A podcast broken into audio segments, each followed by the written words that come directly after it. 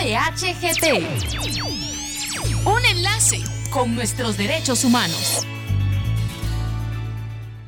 Quien capte, transporte, traslade, retenga, acoja o reciba a una o más personas con fines de explotación está cometiendo el delito de trata de personas. La explotación laboral es una modalidad de trata de personas. Denuncia al 1555 en la sede central de la institución del Procurador de los Derechos Humanos o en cualquiera de sus auxiliaturas en todo el país. Síguenos en redes de PDH. Campaña realizada con el apoyo de la Agencia de los Estados Unidos para el Desarrollo Internacional, USAID.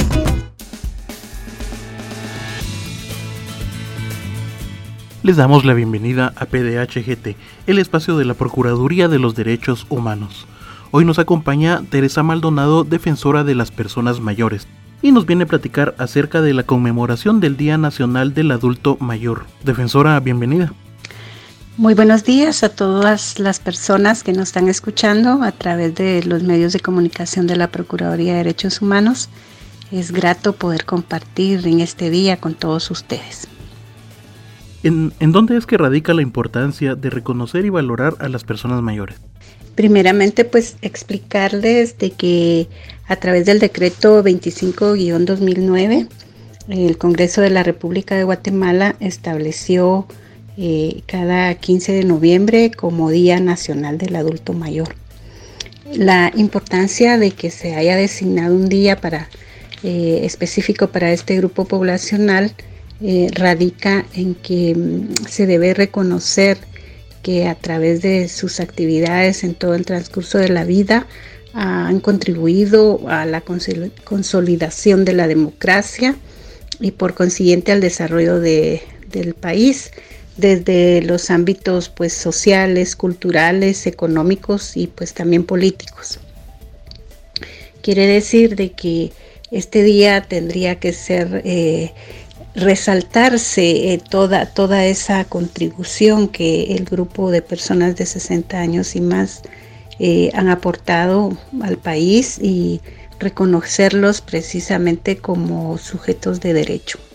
¿Existe política pública que permita el reconocimiento de los aportes de las personas mayores hacia el desarrollo del país? En Guatemala recientemente eh, pues se dio a conocer eh, por parte de la Secretaría de Obras Sociales de la esposa del presidente eh, un documento que se conoce como política pública del adulto mayor. sin embargo, este, al hacerle una revisión a este documento, se puede eh, pues visualizar de que no contempla realmente la integración plena de todo el sector de personas mayores porque eh, únicamente han dejado plasmados aquellos programas asistencialistas que, se están manejando. Eh, no se involucra a todos los sectores, como por ejemplo no está muy específico lo relacionado a al sector de mujeres mayores, es las mujeres de 60 años y más. Tampoco hay un espacio específico de nuestra población indígena, tomando en cuenta pues la multiculturalidad eh, que tenemos en el país. Han dejado este documento eh, con una vigencia del año 2018 para el año 2032 y ahí también se ve una gran debilidad porque durante más de 10 años el contexto eh, de envejecimiento poblacional eh, va cambiando, entonces eh, se considera que posiblemente lo más prudente pudo haber sido que esta política tuviera una vigencia de 5 años y posteriormente hacerle una revisión y encuadrarla en el contexto que pasados esos cinco años pues esté viviendo la población de personas mayores. Eh, no está armonizado este documento de política pública con el contenido del decreto 8196, que es la, la, ley que protege a las personas mayores. Entonces, eh, sí existe, pero eh, con muchas debilidades que esperamos que en un momento, pues, quienes están a cargo de, de esta política pública, pues, se puedan eh, hacer revisiones y poderla enmendar para que realmente sea incluyente con todo el sector poblacional de 60 años y más guatemalteco.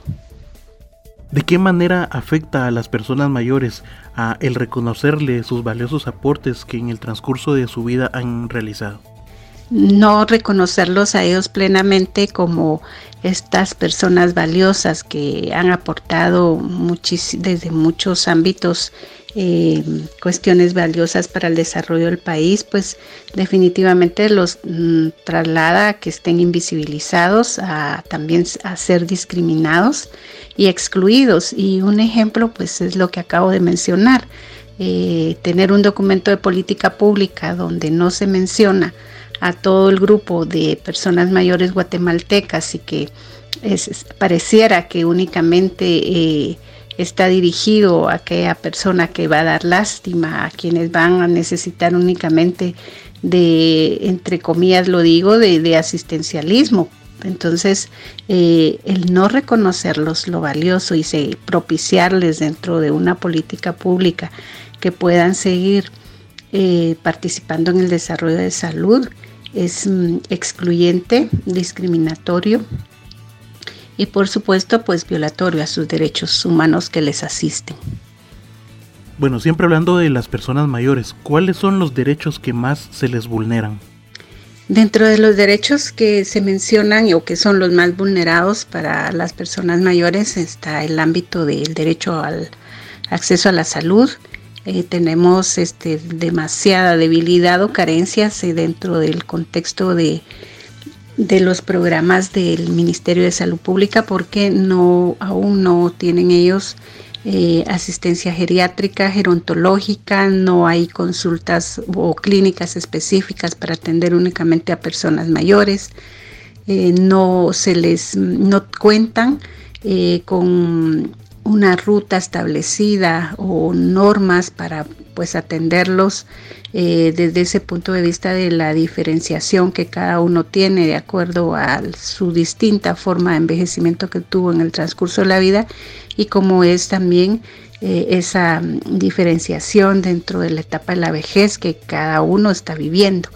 Eh, también este, se puede decir en el Instituto Guatemalteco de Seguridad Social están vulnerados sus derechos de acceso a la salud con citas demasiado largas, carencia de medicamentos, eh, darles una polifarmacia, excederse en darles demasiados medicamentos cuando al hacer una revisión desde el punto geriátrico y gerontológico posiblemente se podría disminuir a la mitad la dosificación de medicinas que les ordenan.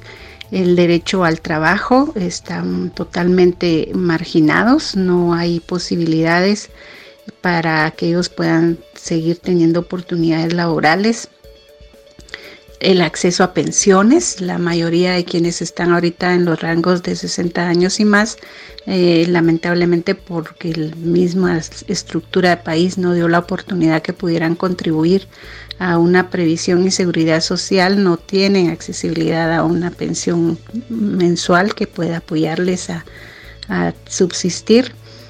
También está el derecho a la educación totalmente pues imposibilitado para la mayoría de ellos en todos los niveles.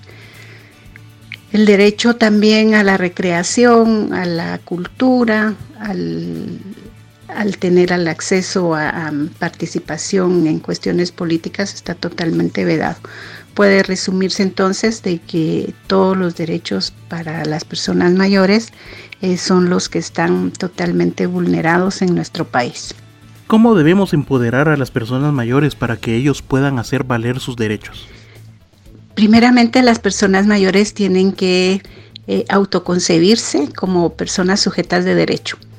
Eh, empoderarse de cada uno de los derechos que les asiste, que son todos los que acabo de mencionar, eh, todos los que les asisten al resto de poblaciones menores de, de 60 años, exigir que se cumplan, hacerlos valer, reclamarlos eh, también es muy importante que para que ellos se empoderen es que pues se pueda lograr un tejido social donde sea un solo un solo norte el que lleven y que, que estas agrupaciones que ya existen o las que se lleguen a formar eh, puedan exigir eh, para toda la población guatemalteca sin estar viendo cuál es su, su, condición, por ejemplo, si son pensionados del Estado, si son jubilados de, del ICSO, si son personas sin cobertura social o personas que aún están eh, ejerciendo su derecho al trabajo de manera activa. Eh, tienen que empoderarse, unificarse ellos en un solo bloque y, hacer una sola petición para todo el grupo de personas mayores. ¿Cuáles serían las acciones que los encargados de políticas públicas deberían asumir para que exista un efectivo reconocimiento hacia lo valioso que son las personas mayores en la construcción de la historia y el desarrollo de nuestro país? Los encargados de políticas públicas eh, es muy acertado que llegaran en algún momento, eh, primeramente, a concebir esa diferenciación que hay entre qué es el envejecimiento, qué es vejez, eh, tener muy claro estos dos conceptos. posteriormente, conocer ampliamente sobre los derechos humanos que les asisten a la población de personas mayores dejar por un lado ese concepto de asistencialismo, esa visión que se ha tenido como un mito estereotipo desde el ámbito biomédico en el cual se consideran que todas las personas mayores son enfermas, eh, ir al, avanzando conforme a las recomendaciones de organismos internacionales.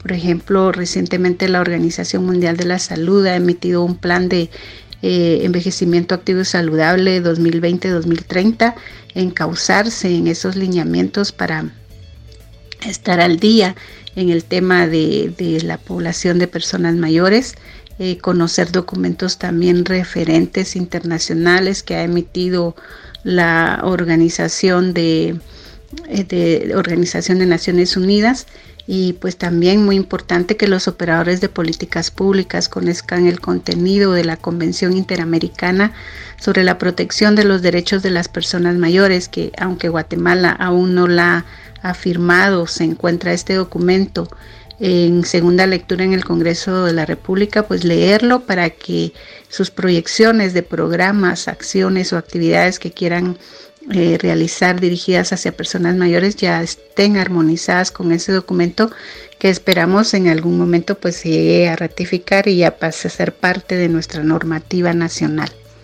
Esto fue PDHGT, el espacio de la Procuraduría de los Derechos Humanos. Hoy nos acompañó Teresa Maldonado, defensora de las personas mayores, y nos vino a platicar acerca de la conmemoración del Día Nacional del Adulto Mayor. Y siempre recordarles que tienen el 1555 y el correo electrónico denuncias.pdh.org.gt a su disposición las 24 horas del día, los 365 días del año.